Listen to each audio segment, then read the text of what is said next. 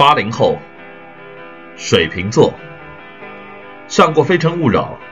拿过风险投资，身在伦敦，畅谈世界。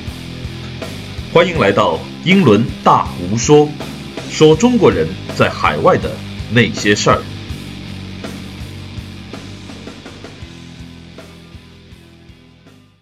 好，亲爱的各位听友朋友们，大家好，欢迎来到我们本期的英伦大无说。那么在上期节目里呢，我们是给大家介绍了伊丽莎白女王在她登基之前的啊诸多的故事，包括她的出生啊，她能够继承王位的种种啊皇室的一些继承的规则以及啊继承的故事，尤其是她父亲和她叔父啊，这个乔治六世国王以及这个温莎公爵爱德华八世。因为种种原因啊，导致的这个继承顺序的变化，所以呢啊，伊丽莎白女王才得以能够有这样一个机会来继承英国的大统。呃，也跟大家聊了许多英国的一些贵族的故事。那么本期节目呢，我们同样啊，还是回到伊丽莎白女王身上。那么呢，我们本期呢要介绍从伊丽莎白女王啊，我们简称女王啊，她加冕的时候，一直到现在二零一七年这一段。啊，六十三年的一个风云岁月，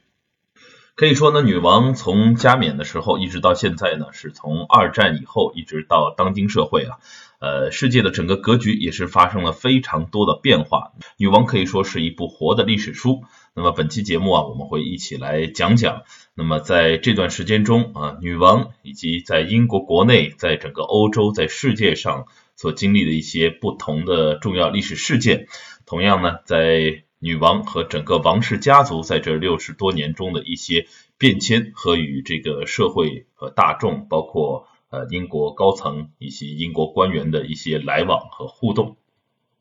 那么伊丽莎白女王呢，是在一九五二年她父亲去世的时候呢，她登基成为这个女王。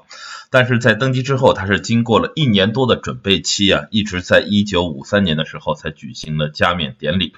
那么女王的这个加冕典礼呢，也是举世瞩目。同样呢，她的加冕典礼呢，也是至今为止啊第一次，也是唯一的一次，呃，英国君主的加冕能够得到电视转播啊，采取了这个电视转播的方式，让全国人民、全世界人民看到了这样一个神圣的时刻，也是加强了这个君权神授，包括君王对于整个。呃，英国和英联邦国家的国家象征的这样一个权威性，让人民更加的是通过这个仪式啊，更加的爱戴。虽然已经国势处于逐逐渐衰落中的英国啊，人民呢通过这个活动是高涨士气。呃，那么同样呢，这个电视转播呢，其实它在当时呢也是有很多争议啊，因为我们说的这个加冕典礼啊，coronation，那么它。是一个非常传统的一个典礼，它是在西敏寺教堂里举行。那么是由英国的坎特伯雷主教来给这个女王进行加冕。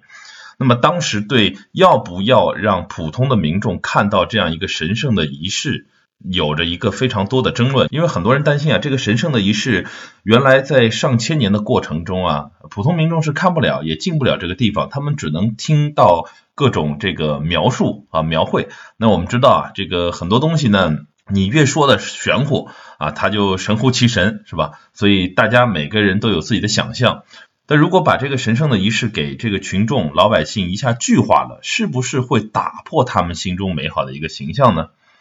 啊，那么当时呢，这个就这个事儿有一个争论。但但是呢，女王的这个丈夫啊，菲利普亲王，那么他当时呢是整个这个加冕典礼筹委会的这个。呃，最高的主席，那么他当时是拍板，那当时菲利普亲王还很年轻了，只有二十多岁，他当时就是拍板说，我一定要有些新的东西给到我们的人民啊，让他们来体验一些新的不一样的东西啊，要与时俱进，所以呢，当时就果断选择这个方式，确实啊，最后的效果也说明这样一场。呃，有史以来空前绝后的一场加冕典礼的转播啊，是让更多的全世界范围内的英联邦的子民都感受到了啊女王的这样一个亲和力，以及更能感受到啊实实切切感受到呃王室的这样一个尊严和他的威严，以及对人民的亲和力。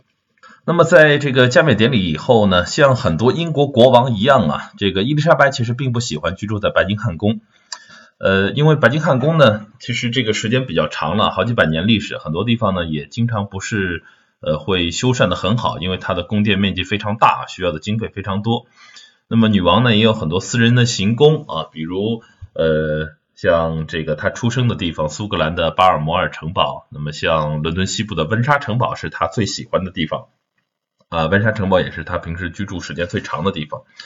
包括像她这个在登基之前。所住的这个 Clarence House 啊，克莱伦斯宫，那么包括像圣詹姆斯宫啊，都是在白金汉宫前面很近的一个地方。那么那些地方他觉得可能更有一些这个居住的感觉。但是呢，按照规定，英国的君王呢是要他的办公和平时的一些呃一定的居住时间要在白金汉宫的。呃，讲到这个白金汉宫呢，我想跟大家讲讲这个白金汉宫名字的由来啊。呃，其实有蛮多国内的朋友，他来英国玩的时候呢，会问我这个问题，因为我们在新闻里经常听说白金汉宫啊，法国的爱丽舍宫啊，美国的白宫啊等等啊，很多人认为啊，白金汉宫它是这个英国君主居住的地方啊，非常厉害，白金汉，白金汉啊，它是不是这个白金做的啊？是不是这个外面用的是这个汉白玉啊？然后用这个白金来镶边啊，来做成了这样一个宫殿啊？所以叫白金汉宫啊，这个呢我要跟大家解释一下，白金汉宫呢它不是用白金，也不是用汉白玉做的。那么白金汉宫之所以叫白金汉宫呢，是因为它原来这个地方，那最早呢它不叫宫啊，它叫 Packingham House，不叫 Packingham Palace。那么白金汉这个房子啊，我们叫一个房子，那么它最早是白金汉公爵买了这个地皮，然后呢在这儿造了一个他的这样一个居所，我们可以叫一个别墅。那么之后呢，是被英国国王啊，在十七世纪的时候买下来了啊。这个国王也不能强占名产啊，要通过买卖。当时呢，国王是把白金汉宫买下来，白金汉 House 买下来了。买下来之后呢，改造成自己的宫殿啊，当时才叫白金汉宫。所以呢，这个白金汉宫之所以叫白金汉宫，完全是因为英译啊，因为英国呢有个白金汉公爵。同样，英国呢在伦敦的西北这一块地方呢是叫白金汉郡啊。白金汉郡的这个公爵买下来的，这里给大家普及一下，大家不要以为它是白金或者汉白玉做的啊，没有那么贵，但确实呢，这个宫殿呢很宏伟、很豪华。那么如果你来伦敦参观的话呢，平时一般它是不开放的，它只有在每年的呃六月底到九月初的两个月时间啊，夏天的时候它是可以对外开放一部分宫殿。那么呢？接受游客的参观，那么每年呢这个时间段呢排队的游客是非常络绎不绝。那么其他时间呢，它是用于女王的居住啊、办公啊以及国家的一些重要的活动，包括像我们的一五年习近平主席来英国访问呢，就是这个呃女王就是在白金汉宫接见了他们。那么在女王继位之初呢，很多人都认为啊，这个新的一个伊丽莎白时期即将到来。因为呢，在英国的历史上啊，一共有六位女王啊，女性的继承人，女王的这个存在。而这六位女王呢，其实事实上大部分都为英国开创了一个呃非常光辉的时期。呃，一个呢是女王在位的时间相对来说都比男性要长很多。其次呢，确实在历史上，不管是伊丽莎白一世时期。啊，还是安妮女王时期，还是这个维多利亚女王时期啊，都为英国迎来了一个非常强盛的对外扩张的一个盛世。但是在伊丽莎白继继位的时候呢，我们不得不说啊，英国呢正在面临一个分崩离析的。落日帝国，并且呢，啊，不管在军事啊，在经济方面呢，都在逐渐的衰落。同样呢，呃，整个英联邦的这样一个大帝国的框架呢，也在不断的瓦解啊，独立。很多的国家呢，都纷纷在女王继位之后独立出去了。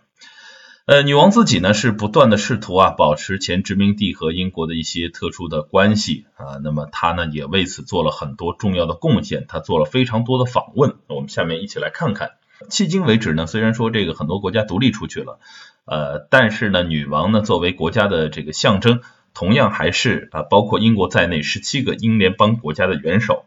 女王在位期间呢，一共到目前为止是送走过十二位的英国首相啊，我们等会儿会来讲一下。那么，女王呢是英国历史上我们说啊是访问出国访问次数最多的国君。那么这个呢也得益于我觉得现代交通的一个发达。因为在伊丽莎白女王之前呢，呃民航啊民用的航空还没有普及，所以大部分的出行呢都是通过这个轮船或者是火车，或者再早的话就是马车。所以呢，出行范围大部分就是在本国或者欧洲的区域内。而随着民航的发展呢，女王的足迹呢也是遍布世界各地。那么在女王继位的六十三年以来呢，女王共出出访了，女王共出访了一百一十六个国家和地区。那么其中比较重要的，我们来看一下啊，比如说一九五三年到一九五四年，她和菲利普亲王呢是花了半年时间来周游世界啊。这个周游世界呢，主要是访问这个英联邦国家啊，所有的这个呃，他麾下的这个英联邦国家，当时呢还是在冒着很多压力的情况下，包括有些殖民地要独立的情况下啊，有些地方是有一定危险性，那么他去访问了，去也是向世界证明啊，大英帝国的这个呃雄风依旧。那么同样呢，他很有意思，他是第一个访问澳大利亚、新西兰和斐济的在位君主。我们刚说了啊，因为我们知道澳大利亚、新西兰这比较远，你即使在这个之前你坐船去，来回都要好几个月时间。所以作为英国君主呢，其实他们从来没去过啊。女王是第一个去澳大利亚、新西兰和斐济的这些大洋洲的这些殖民地的这个君主。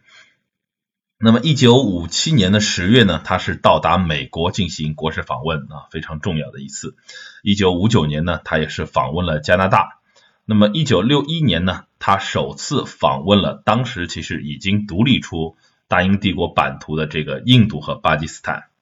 一九六五年呢，这个女王是展开了五十二年来英国君主对德国的第一次访问。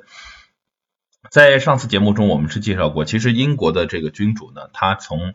这个乔治一世国王开始啊，他就是有这个德国的血统啊，就是德国的这个汉诺威选帝侯来英国继承了这个王位。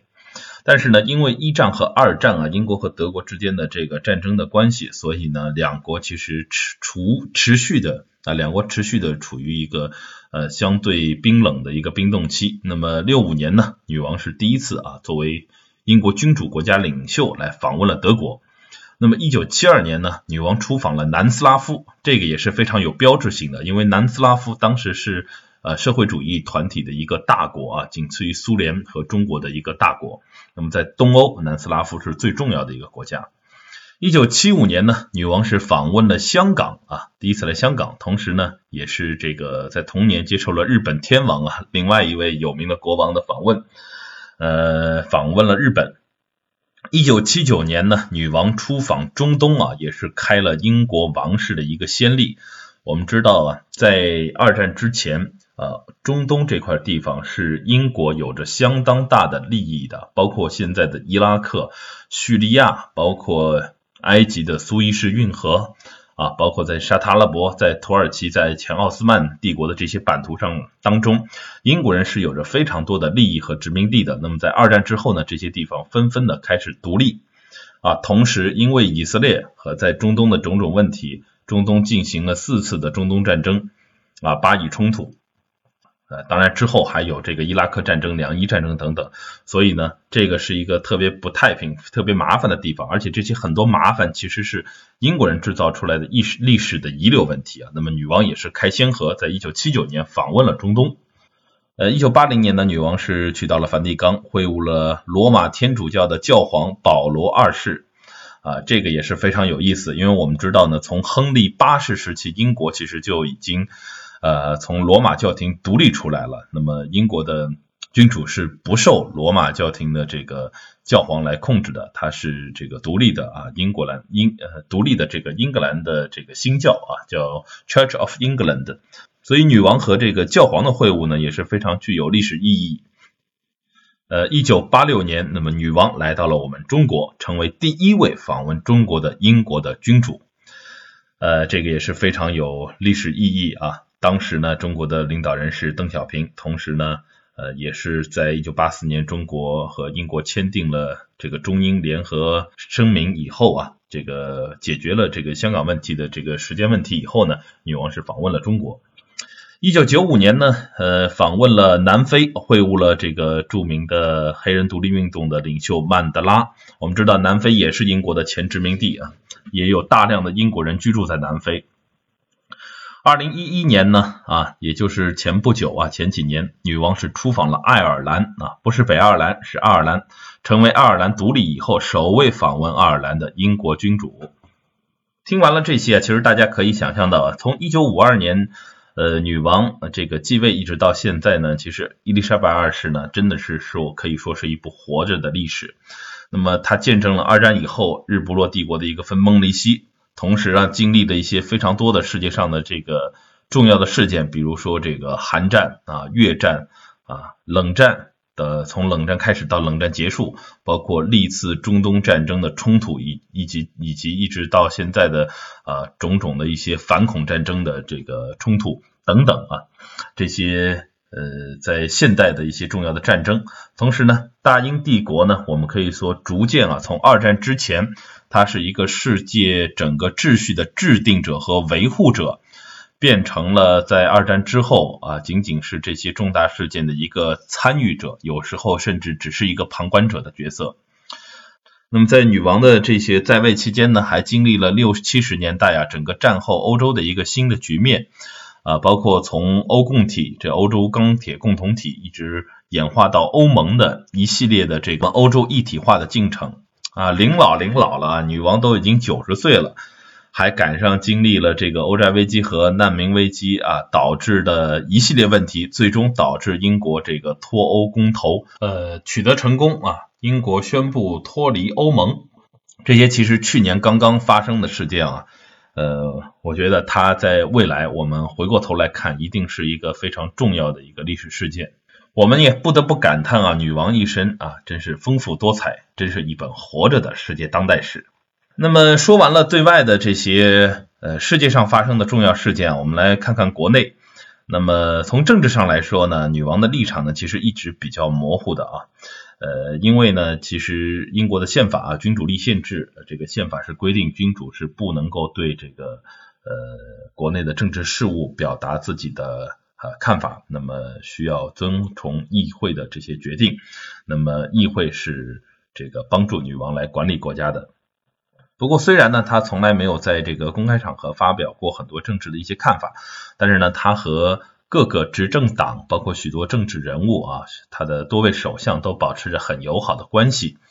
呃，一般人们认为呢，他最喜欢的首相呢，就是其实是他的一个可以称为是他爷爷长辈级的人物啊，就是他刚刚继位时候，当时英国的首相温斯顿·丘吉尔，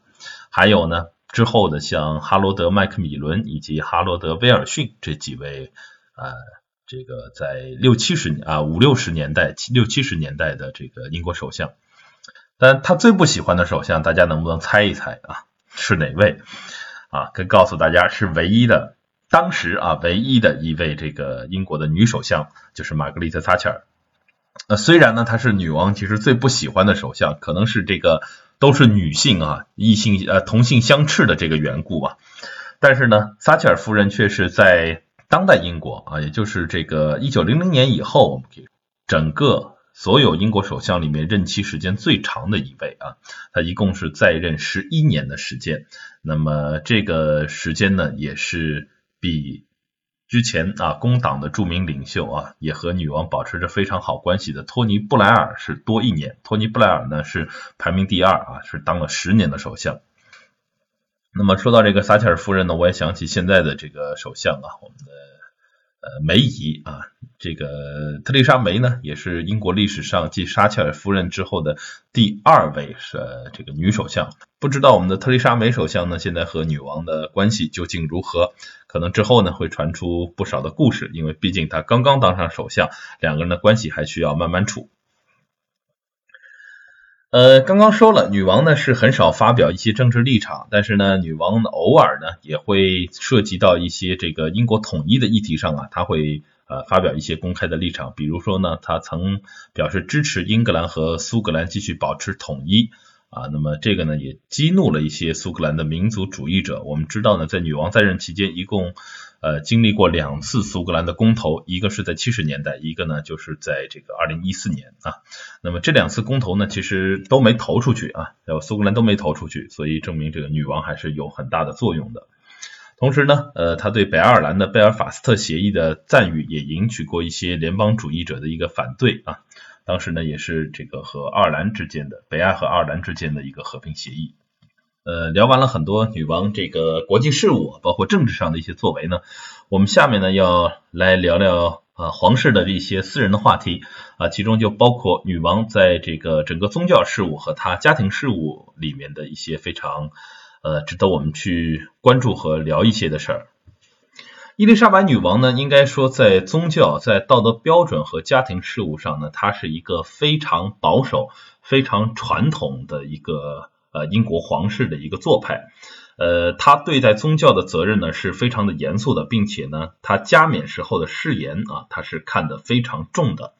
这也是呢，他不太可能啊退位的原因之一。那么我们知道啊，英国的女王她不但是整个大英帝国的一个国家的领导人啊，国家的这样一个象征，同时呢，她是啊整个英格兰教会啊 Church of England 英格兰新教的教会的这样一个领导人。他在加冕时候，他是要宣誓啊，终身要为捍卫教会的这个呃荣誉来做这样一个贡献的。所以呢，呃，在这个所谓的英国的这个基督教新教里面的很多教条，它是要非常严格的进行遵守的。事实上，女王自己呢，在对很多捍卫教义的事情上啊，确实是做的非常非常的严格啊，非常严格的执行了自己的誓言。但是呢，在这个其中呢，也是因为这些教义的捍卫啊，伤害了许多他自己的皇室的这个亲戚和家人。呃，里面呢就有他的这个亲妹妹玛格丽特公主啊，包括也因为这个许多教义，尤其是在婚姻问题上，基督教这个教徒婚姻问题上的一些问题，呃，他和他的几个子女啊，几个子女都有离婚的这个情况，那么呢都发生过一些不太愉快的矛盾，那么我们会具体讲一下。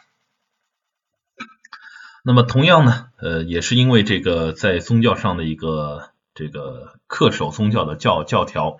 他跟他的母亲一样啊，他的母亲也叫伊丽莎白，我们称为伊丽莎白太后。呃，他们都不太喜欢，也没有原谅过自己的伯父，也就是爱德华八世，因为爱德华八世当时是为了这个辛普森夫人选择退位啊，我们上次节目已经说过了，等于是抛弃了他自己的责任啊，他自己作为一国之君的一个职责，同时呢，也是背弃了啊这个对于这个。宗教对于英格兰这个基督教新教的一个信仰，然后呢，把这个责任呢是全部放到了他的女王的父亲的身上，所以呢，这个女王呢是其实呃一直都不太能够原谅他的这个呃伯父。同时呢，女王呢，因为这个教义的问题啊，她是利用了自己的权威啊，阻止了她的亲妹妹玛格丽特公主要嫁给一个离过婚的男人啊。当时是这个呃名字叫皮特汤森啊，这位是原来啊乔治六世国王的一个贴身侍卫。那么同样呢，对于他的亲儿子啊，这个查尔斯离婚以后和这个卡米拉他的情人在一起的时候呢，呃，女王也是多年来拒绝承认这个查尔斯和卡米拉的一个关系。这里给大家普及一下关于这个玛格丽特公主啊，包括之后呃女王家族的一些皇室成员的离婚或者再婚的一些情况，呃为什么会违反了这个基督教教义呢？因为那么在这个基督教的新教啊，也就是英格兰国教的规定中呢，呃你你是不能跟一个结过婚的人啊，如果他离婚了。他的伴侣，他的前，比如说前妻或者前夫还在世的情况下跟他结婚，这是不被允许的，尤其是对于皇室成员。如果你违反了这个这一条的话，那你有可能会被剥夺皇室的身份啊。这我们就可以理解，因为当时玛格丽特公主啊，二十几岁，她喜欢上了一个啊比她大十几岁的一个有。呃，家世的男人，后来这个男人呢是离婚了，但是呢，他的妻子孩子都都还在，所以呢，当时皇室成员应该是不被允许跟这样的人结婚的。如果要跟这样的人结婚的话，他是要放弃作为王室的整个呃这样一个身份。啊，其实这个有先例啊，像爱德华八世温莎公爵。他当时作为英国国王，他自然不能娶一个离过两次婚的一个辛普森夫人，但是他当时就是这么选择了，他选择的代价都是他放弃了王位，放弃了英国王室的身份啊，而且远离他的祖国英格兰啊，是一直长期居住在法国。所以这里呢，我就给大家普及一下这个基督教的教义，大家可以更好的去理解这些历史事件。呃，虽然说呢，这个王室成员啊，其实说实话呢，一直不消停啊，给女王引起了很多争议。呃，除了这个玛格丽特公主以外呢，还有在这个八十年代和九十年代所经历的一些他们几个子女的婚姻问题。呃，这里给大家介绍一下，英这个女王呢，一共有四个子女啊。呃，大儿子也就是威尔士亲王啊，是这个查尔斯，是吧？跟戴安娜王妃结婚，那么离婚了。那么他的女儿啊，也就是长公主啊，排行老二的这个安妮公主啊，她也离过婚。那么老三啊，这个安德鲁王子，他是女王的次子，被封为这个约克公爵。那么他也离过婚啊，只有他的小儿子啊，爱德华啊，也就是威克塞斯伯爵啊，他是没有离过婚的啊。也就是说，女王啊，他们家除了他自己以外，他的妹妹和三个子女。都离过婚啊，所以确实这个女就我们说怕什么就来什么啊，女王越是捍卫这个这个基督教教义啊，就就他们家就越不消停啊。但虽然来说呢，就是说家里啊皇室成员出了这样各种各样的一些问题，但是呢，呃，对于女王本身来说，她自己啊，她在。公众的心中还是保持着非常好的一个形象，因为他对自己非常严格啊，自己从来没有出过任何这些方面的问题，所以呢，这个英国的公众对他的情感还是非常深的，并且呢，女王从来没有在任何场合受到过不欢迎的这个情况。呃，唯一一次啊，公众略微有一些不满的呢，呃，就是一九九七年在戴安娜王妃去世的时候啊，当时英国的。这个女王和王室的成员呢，并没有参加公众的一个悼念活动，这个呢是引起了一些这个呃英国小报对于王室的一个批评啊，当时批评呢是英国人觉得这个。呃，王室有点过于的冷漠不近人情，因为我们知道戴安娜王妃在整个公众的这个形象啊，因为做了很多这个慈善工作，包括她的呃这平时在这个人民心中的形象啊是非常高大，所以呢，他觉得这个出了事以后，王室啊也不去这个参加这个吊悼唁活动啊，是不是有些不近人情？毕竟呢，呃，现在的我们说这个王储啊，两位王储这个。查尔斯是他的这前夫啊，他的这个呃威廉啊长皇长孙是他的这个亲儿子啊，和皇室还是有割不断的这个联系。那么很多人认为呢，是伊丽莎白呢，她其实不太喜欢戴安娜，因为她觉得她破坏了王室的规矩啊。嗯，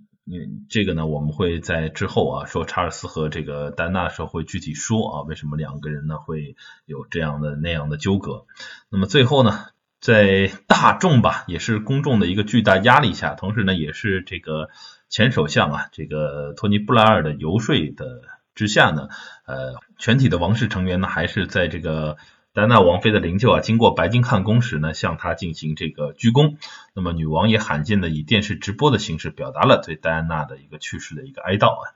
那么，二零零二年的时候呢，全国呢也是为他举办了登基五十周年的一个大典啊，进行了这个全英国的一个巡回，并且呢对多个这个英联邦国家做了国事的访问。当时女王呢比现在要年轻十五岁啊，七十多岁，当时这个精力还比较旺盛。那么出席了很多的游行啊、音乐会活动啊等等啊。六月份的时候，当年六月呢是数千人啊在这个白金汉宫外举行的这个王宫派对等等。啊，全英各地的音乐家呢也是云集在此，非常热闹。但是有一点非常不幸的是呢，就是在活动庆祝期间啊，女王的这个母亲啊，伊丽莎白皇太后呢却不幸逝世。呃，其实也说不上不幸了，因为确实啊，这个伊丽莎白皇太后呢去世的时候是一百零二岁，呃，是活的时间非常非常久、非常长寿的一位这个呃英国的皇室成员。那么他也是在女王刚上位的时候啊，在女王二十多岁年轻的时候呢，也是稳定住了整个国家局势啊，应该是说是这个前国王乔治六世的一个非常好的贤内助。那么为了表示对他的这个爱戴呢，在伦敦啊白金汉宫的附近也有他的雕像啊，纪念雕像是和这个她的丈夫乔治六世国王在一起。呃，同样呢，呃，我们还得提一句，就是之前说的这个玛格丽特公主呢，她其实也是在二零零二年，呃，女王登基五十周年这一年呢去世的，但她去世比较早啊，是在二月份去世。那么其实她等于是她走在她的母亲之前啊，白发人送黑发人。玛格丽特公主呢，其实也有她的这个传奇啊，桀骜不驯的一生。那么我们会在下期节目里给大家重点来介绍她。那么在可能是因为母亲和妹妹呢都去世了以后呢，这个女王和她的子女关系呢也有所亲近啊。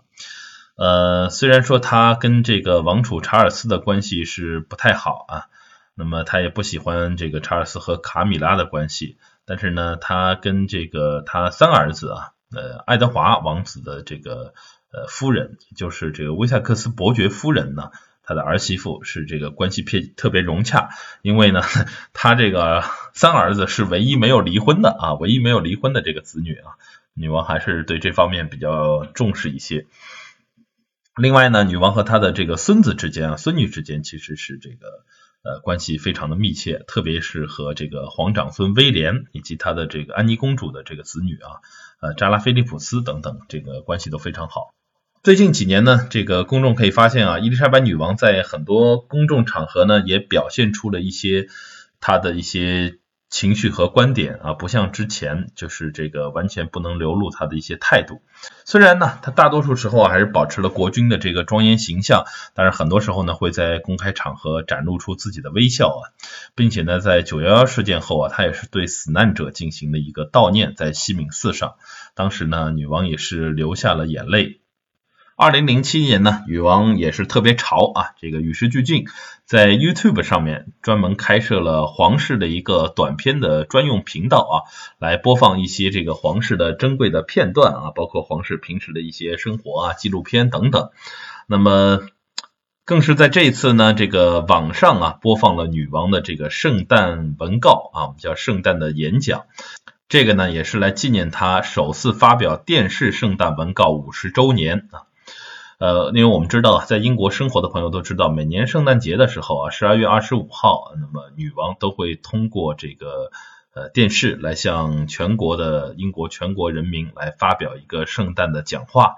那么每年呢，这个圣诞讲话呢，也是这两年在微信上被广为传载。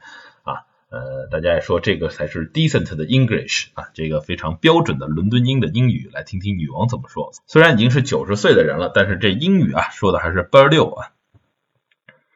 呃，二零零八年呢，当时啊，王室是传来过女王可能改变了这个永不退位的承诺，她可能会在二零一三年将自己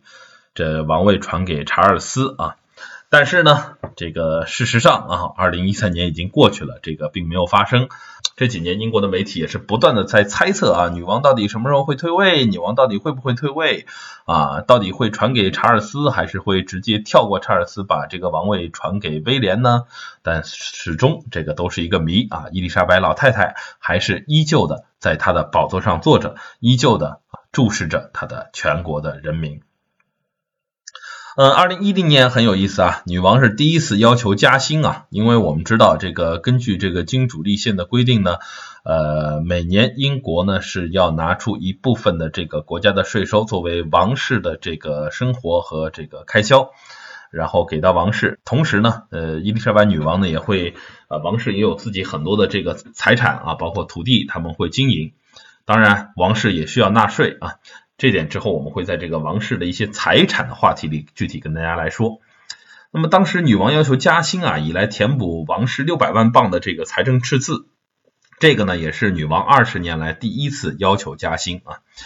当然了，加薪是一个对女王来说很正常的事儿，因为有通货膨胀啊，所以的话，呃，肯定是过一段时间就要加一次薪啊。那么这个呢，二十年来是没有加薪的啊，女王也是。非常知道节俭的一个人啊，够用就行，是吧？呃，二零一二年的六月二号呢，是迎来了女王登基六十周年啊，这个纪念日非常重要。那么当时呢，我也在英国，也正逢是伦敦奥运会的举办年。呃，那么当年呢，英国呢泰晤士河上是举办了千船啊一千艘船只的这样一个游行队伍，来纪念女王的这个登基六十周年。同样，她也是第二位啊，英国历史上第二位在位超过六十年的君主啊。之前一位就是维多利亚女王，但是女王呢，这个伊丽莎白现在已经超过了维多利亚女王啊，成为在世在位时间最长的一位君主。那么，二零一二年的六月二十七号啊，这一年发生很多事。那么，伊丽莎白女王访问了北爱尔兰，当时呢是与北爱尔兰的这个爱尔兰前共和军的高级将领啊，北爱尔兰现任的第二部长马丁麦吉尼斯啊会面并握手。这个人呢，其实非常重要，为什么呢？因为这个人呢，他其实是原来爱尔兰共和军的一个领导者，并且呢，在这个九八年啊，北爱尔兰和平协议签署之前啊，进行了长达三十年领导反抗这个英国的活动，造成了很多英国士兵和平民的死亡，其中呢啊，就包括啊，当时刺杀这个呃女王的一个表亲啊，著名的也是这个。呃，菲利普亲王他的叔父啊，著名的路易斯蒙巴顿勋爵。呃，关于这个人啊，同样我们著名的矮大紧先生啊，在他节目里面《望人列传》里面讲过啊。那么，所以呢，女王这一举动啊，应该说是很好的缓和了呃爱尔兰、北爱尔兰和这个呃整个大不列颠岛啊之间的这样一个多年来的恩怨。同样，在二零一二年的七月二十七号呢，举世瞩目的伦敦奥运会开幕，伊丽莎白二世呢出席，这也是伊丽莎白女王二世啊第二次出席奥运会啊，在伦敦举办的奥运会。那么，伦敦历史上一共举办过三次奥运会啊，有两次啊都是在这个伊丽莎白二世在位期间举行的。那么当时呢，呃，女王呢是与扮演零零七的这个 James Bond 的这个 Daniel Craig 进行配戏啊。然后呢，我们我们应该看过电视直播的朋友都知道啊，是这个零零七和女王一起这个乘坐直升飞机啊，穿越整个伦敦，然后来到这个啊伦敦碗的上空，然后一起啊，女王和零零七一起一跃而下啊，跳伞降落，来到伦敦碗里啊，这个让全场惊呼啊。然后王室包厢中突然伊丽莎白女王出现，是吧？当然了。这个女王并没有去真的进行这个跳伞的工作啊，当时是用了很多呃事前拍好的画面以及电脑的这个特技啊，加上一个电脑的这个电视转播的一个剪切来实现的。但是呢，非常的有意思啊，也是这个娱乐了女王一把，女王呢也很乐意被大家来娱娱乐一下。那么，二零一六年的四月二十一号啊，也就是去年这个时候呢，女王呢是迎来了自己九十岁的寿辰。啊，当时呢，英国的皇家邮政呢是发布了一套具有历史意义的照片啊，英国王室的一个四世同堂，也就是女王、查尔斯啊、威廉这一代，再加上现在小的乔治王子这一代啊，整个英国王室的四世同堂。那么今年呢，女王即将迎来自己登基六十五周年，以及和她的丈夫啊菲利普亲王的七十周年的大婚。相信今年英国也会有非常多的庆祝活动。那如果来英国旅游或者生活的在英国的朋友呢，千万不要错过了这些非常热闹的活动。同样呢，听听英伦大巫说啊，相信你在看这些活动的时候呢，才会更知其然和知其所以然，体会到这些活动背后它的意义。希望大家呢能够不仅仅是看热闹，而且能从看热闹里面了解到许多有意思的知识。那么本期节目呢，我就跟大家聊女王聊到这里。下期节目里呢，我会给大家聊聊除了伊丽莎白女王二世以外，啊，其他几位重要的英国王室成员的他们的一些生平的情况啊，包括他们这个在整个。呃，王室的生活中所扮演的重要的角色，以及与伊丽莎白的一些互动关系等等，啊，其中呢就包括女王的丈夫啊，菲利普亲王，以及女王的亲妹妹玛格丽特公主，包括像威尔士亲王查尔斯王子和戴安娜王妃等等。那么下期节目我们会来剖析这些人物有意思的事件。同样呢，记得啊，如果喜欢我们节目的话呢，记得要订阅我们的英伦大无说，记得和朋友们分享。如果觉得我们的节目说的还不错的话呢，也记得给我们打赏哦。好了，本期节目呢就到这里，我们下次英伦大无说不见不散。